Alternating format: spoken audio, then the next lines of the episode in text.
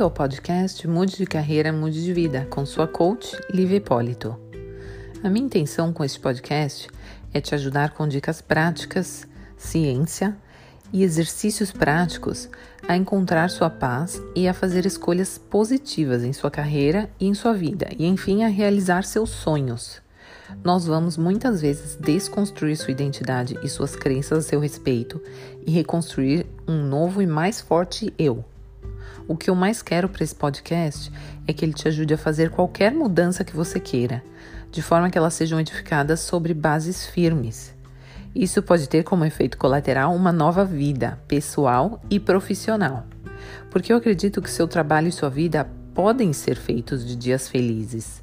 Se você anda frustrado está pensando em largar tudo, venha fazer parte da nossa comunidade. Eu não acredito que mudanças devam ser dolorosas e espero te mostrar aqui por quê.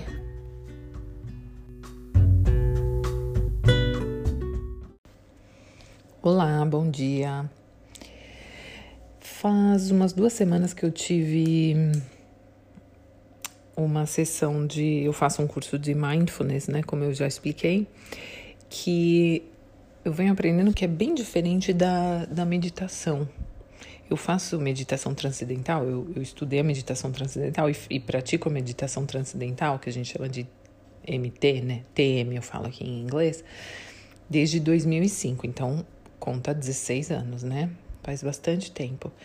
E como, como assim, outras coisas que tem na minha vida, ela é rotina, com momentos que eu não tive, né? Que não, não, não teve como fazer parte da minha rotina, mas é rotina.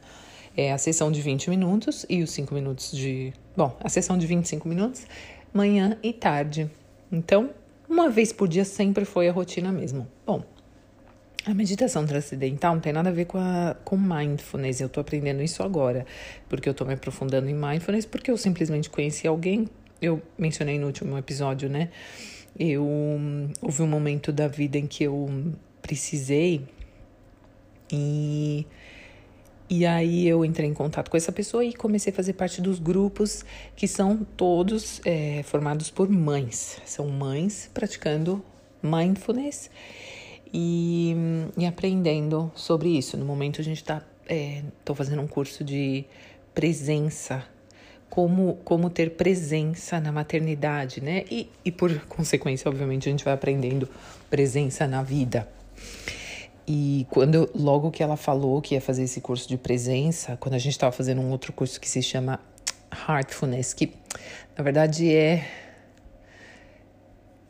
Hum, difícil de explicar. São vários, houve várias, várias partes do, do primeiro curso, mas quando a gente estava fazendo aquele curso, ela falou: eu vou fazer um, lançar um curso de presença, né, durante, eh, presença na maternidade, né? E e aí eu já me interessei muito, porque o tema da presença é é o aplacador, assim, a presença, na verdade, é aquilo que aplaca todas as dores, se você for pensar, né? Se, se a gente pensar que a dor ela vem da gente morar no passado ou no futuro.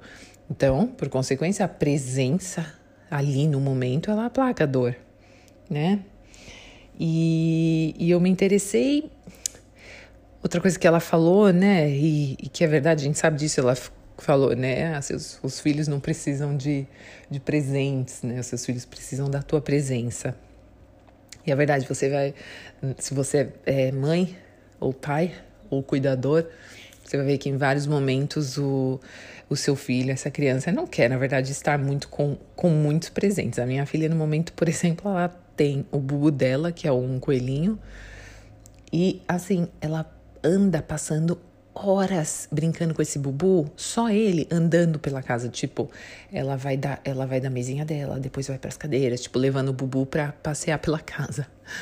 Ela não. Ela tem os brinquedos dela e ela gosta, ela nem tem muitos, mas ela anda adorando passar tempo só com esse bubu. Então, eu. Eu me interessei, resumindo, comecei a fazer. E são simplesmente quatro sessões longas, né? São à noite, depois de colocar ela na cama e tal. E aí, na, na última sessão, que foi a terceira, ela comentou Eu, eu achei isso muito valioso e eu acho que vale, eu achei, portanto, que valesse a pena trazer aqui para vocês, porque uma pessoa falou: "Ai, às vezes, sabe, eu tô tão cansada que eu só quero sentar em frente à televisão para relaxar". E aí ela respondeu, né? Eu eu já até eu já ouvi professores meus comentando a respeito disso, né? Falando como as pessoas têm a, a noção de que você hum, apagar, né? Zone out, apagar para o mundo significa que você está relaxando, né? Como a gente tem essa impressão de que fazer nada, realmente relaxar o corpo, é você sentar e e, ficar é, num transe. Isso, acho que seria essa palavra, num transe, né? Um, e na verdade, é, assim, ela começou daí a explicar como que na verdade a, a, mind, esse, essa prática de mindfulness era importante individualmente. Então, é, é, era importante e tinha uma importância na vida de cada um de forma diferente. E ela começou a, a falar da, mind, da, da, da prática, vou falar da prática, como uma ferramenta que a gente teria, não para hoje. Então, como se a gente eh, tivesse que trabalhar nos nossos valores, como se a gente tivesse que perceber de fato quais são os nossos valores e quais são os porquês da gente fazer aquilo, para a gente entender a importância daquilo na nossa vida e, e ela, o que ela entende para ela é que ela tem essa prática como uma ferramenta para os dias de crise. Eu já falei aqui, né, de, do diário de crise, que é na verdade meio que um diário de bordo de crise, né? Tipo, o que, que eu vou fazer quando eu tiver uma crise? Eu vou, no mínimo, contactar essas três pessoas para dizer o que eu estou pensando, né? Para falar o que está me acontecendo. E, essas pessoas são sábias, são pessoas que eu. É como uma, uma ferramenta que eu, que eu decidi que eu tenho, né? E essa prática, ela continuou a explicar, né? É mais uma ferramenta. Talvez não seja algo que você vá utilizar hoje, mas olha, ela falou: num dia eu vou estar, num dia se eu tiver, um dia todos nós vamos, vamos padecer, né? Eu não, não, não concordo necessariamente, mas um dia todos nós vamos padecer. E aí, se eu estiver naquela cama de hospital e, e não tiver televisão, o que, que eu vou fazer? E aí, isso voltou, a, isso me trouxe à tona tanto essa minha própria crise que me vê, tanto, ela até falou, quando bateu a pandemia, a prática, ela tem uma prática que é uma, uma, uma prática gratuita, uma vez por mês. Essa prática, ela falou, crescer, assim, dobrou. O número de pessoas que se juntou a, nós nessa, nessa prática mensal dobrou. Então, por quê? Porque são pessoas que não tinham se preparado antes, não tinham essa prática antes. E o que isso suscitou em mim foi essa noção mesmo de que essa prática ela mudou a forma como eu lido com situações diversas na minha vida, sim, com a maternidade, na minha relação, é, questões é, tanto pessoais como profissionais, o quanto, e também me fez refletir ainda o quanto isso teria mudado certas decisões. Mas, mas isso é óbvio, né? Nós não somos hoje quem nós fomos ontem. Mas mesmo assim, é mais do que simplesmente experiência de vida. É realmente, foi um aprendizado que eu adquiri e que tenho certeza que todas as outras mães foram adquirindo nessa prática, que muda a forma como você vê a vida e muda a forma como você, por consequência, reage ao que te, ao que te, te é mostrado. Porque, na verdade, a vida, na minha opinião, é isso mesmo, né? A forma como nós vivemos não é simplesmente o que, é, o que vai acontecendo com a gente, é o como a gente reage a, a essas coisas que vêm acontecendo a gente, com a gente. Isso, ok, várias plaquinhas bonitinhas escrevem isso, mas viver isso de fato é, é, é maravilhoso, né? Você perceber que, é, ok, por exemplo, uma coisa que, que a gente vai vivendo né, na maternidade, ah. Pff, jogou a comida no chão.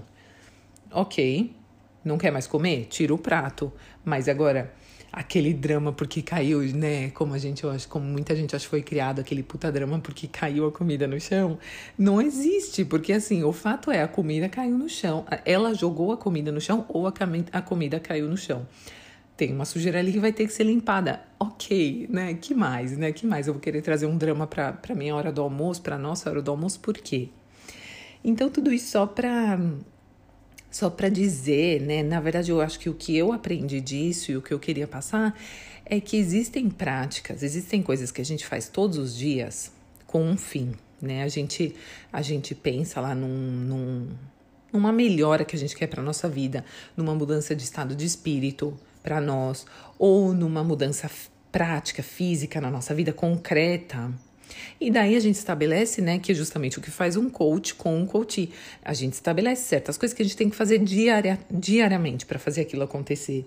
E às vezes bate aquela desmotivação, bate aquela vontade de pular aquela coisa, de pular aquela tarefa, ou aquela prática que seja. Mas eu acho que é tão importante, eu acho que o que eu aprendi disso é que é tão importante a gente lembrar o que o que, que a gente está querendo com aquela prática, né? O que que eu tô, por que que eu faço essa prática, né? Porque eu e lembrar, portanto, dessas crises que a gente já passou e lembrar que, pô, da próxima vez eu gostaria de lidar diferente, de forma diferente com isso. Não só pensando nem em objetivos, claro, a gente tem essas práticas geralmente para objetivos futuros, mas pensar em coisas que aconteceram antes e que você teria, que essa prática teria te ajudado. Por exemplo, você tem vontade de ter um, um outro negócio, né? E você, hoje, você tem práticas estabelecidas todos os dias para investir nesse negócio e, e todo dia você aplica uma quantidade de tempo nesse futuro, né, empreendimento e tal. E aí hoje o teu chefe te joga na mesa uma, como que a gente chama em português, aquela demissão voluntária, você vai ganhar uma grana. Você tendo essa sua prática diária de investimento nesse, nesse seu novo empreendimento, a sua decisão a isso, ah, será que eu aceito, será que eu não aceito, é diferente, óbvio, e é, benef, e, e é benéfica para esse seu futuro empreendimento. Se você não tivesse essa prática é, ou se você olhar para antes de você ter essa prática e essa decisão aparece na tua frente, nessa né? possibilidade de tomada dessa decisão aparece na tua frente hoje, você vai reagir de uma forma completamente diferente, porque você está sem esse preparo. Então, eu acho que é essa prática o que eu aprendi é que não é só uma prática de mindfulness, não é só uma prática de meditação, mas claro, isso tem muito seu valor. Para mim, isso mudou minha vida. Depois que eu comecei a fazer isso, mudou realmente a minha vida como mãe como pessoa.